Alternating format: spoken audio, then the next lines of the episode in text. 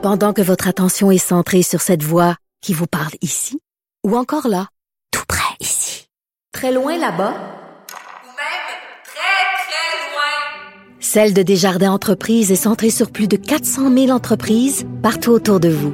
Depuis plus de 120 ans, nos équipes dédiées accompagnent les entrepreneurs d'ici à chaque étape pour qu'ils puissent rester centrés sur ce qui compte, la croissance de leur entreprise.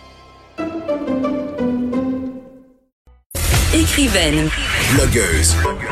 scénariste et animatrice. Geneviève Peterson. La Wonder Woman de Cube Radio.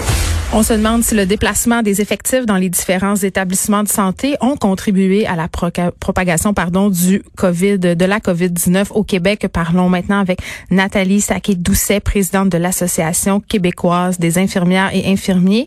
Bonjour madame Saquet-Doucet. Bonjour, Madame Peterson. Écoutez, j'aimerais qu'on débute tout d'abord en parlant euh, de la fameuse réforme Barrette, OK? Parce que ça fait déjà quelques semaines qu'on pointe du doigt cette réforme-là. Certains disent euh, que ce n'est que la continuité de la réforme Couillard euh, de 2004. Mais pour la plupart d'entre nous, là, euh, les vulgaires mortels, on n'a pas vraiment euh, une bonne connaissance de concrètement, ça a été quoi cette réforme-là? Pourquoi on l'a mise en place? Et qu'est-ce que ça a donné sur notre système de santé? Ben, effectivement, la, la réforme du docteur Barrette euh, est- était en continuité euh, avec celle de, de M. Couillard et de, de toutes les réformes, dans le fond, qui ont été faites en santé depuis euh, la fin des années 90, Mm. euh, qui visaient vraiment à économiser de l'argent. C'est- la base de, de ces réformes-là. C'est de- 220 millions par année quand même. Exactement. Donc, on parlait beaucoup d'améliorer l'efficacité, de Mm. centrer sur le patient, mais à la base, c'est comment est-ce qu'on coupe les coûts. Et ça, ça s'est fait de façon très comptable, avec très peu de regard sur les conséquences que ça aurait sur les soignants, euh, sur les sur les Mm. sur, sur les personnes qui les usagers du réseau, les patients, les résidents, etc. Et euh, ce qu'on a vu dans les années euh, qui ont suivi la, la réforme du docteur Barrette, c'est une explosion des congés de, de maladie euh, chez les soignants, par exemple, euh, et une perte vraiment de, de démocratie dans le réseau. Déjà, il n'y en avait pas beaucoup, mais les comités d'usagers qui ont, qui ont sauté, Mm. euh, une, une gestion qui semble beaucoup plus opaque, beaucoup plus difficile à, comprendre euh, et beaucoup de difficultés à savoir qui qui fait quoi exactement. Ben c'est ça, là, il y a plusieurs affaires là-dedans qui sont vraiment intéressantes quand on parle de la crise de la COVID-19 dans les CHSLD. Là, la réforme euh, Barrette, c'est en quelque sorte une hyper centralisation de notre système de santé. Concrètement, sur le terrain, quand on a eu les premiers cas de la COVID, euh, que ce soit dans les résidences pour personnes autonomes, semi-autonomes ou nos CHSLD, euh, ce système-là, en fait, est-ce que ça a fait en sorte qu'on n'a pas pu y faire face? Ben, c'est sûr qu'il y a des éléments qui ont absolument nui à notre réponse à la pandémie. Euh, c'est pas quelque chose de, de je veux dire, c'est quelque chose que de l'autre côté de la pandémie va absolument falloir euh, regarder.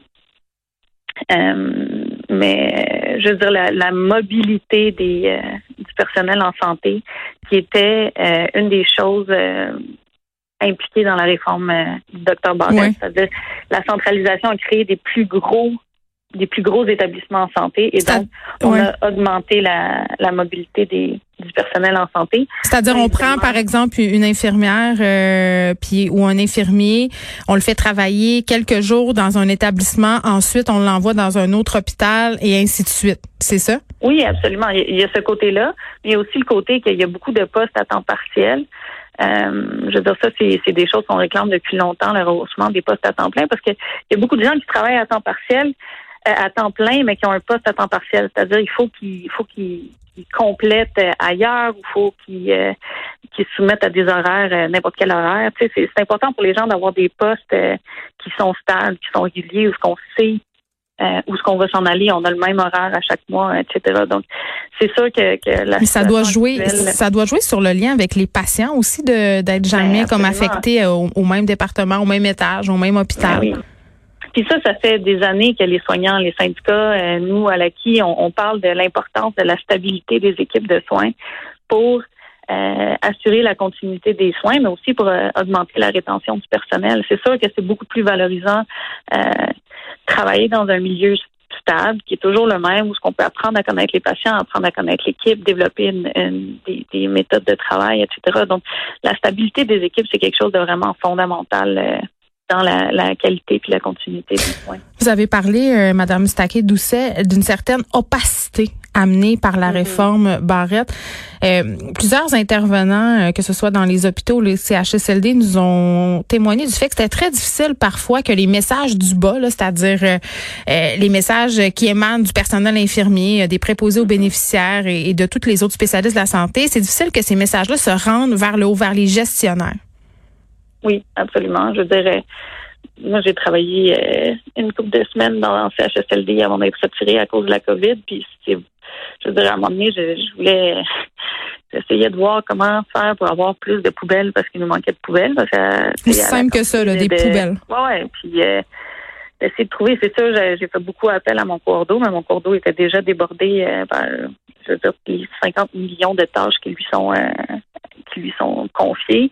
Donc, euh, je dire, aller sur n'importe quel euh, site web d'un CIUS 6 puis essayer de trouver qui s'occupe de, de telle affaire, c'est, extrêmement compliqué. Donc, les messages ont tendance à descendre du bas vers le haut, mais c'est très difficile pour des gens sur le terrain de faire monter des messages, euh, de faire traverser tous ces paliers administratifs-là pour donner un, un- un portrait clair de la situation pour le terrain. Mais ça donne lieu ça donne lieu à quelque chose d'absolument, selon moi, inacceptable, c'est-à-dire une certaine imputabilité. Tu sais, s'il y a tellement de personnes en charge et si rien n'est clair, ça veut dire qu'il n'y a plus personne qui est responsable de rien. Ben, c'est ça. Puis je dirais pas qu'il y a tellement de personnes en charge. De fait, la réforme Barrette a éliminé euh, presque 2000 postes de gestionnaires, si, si je me rappelle bien.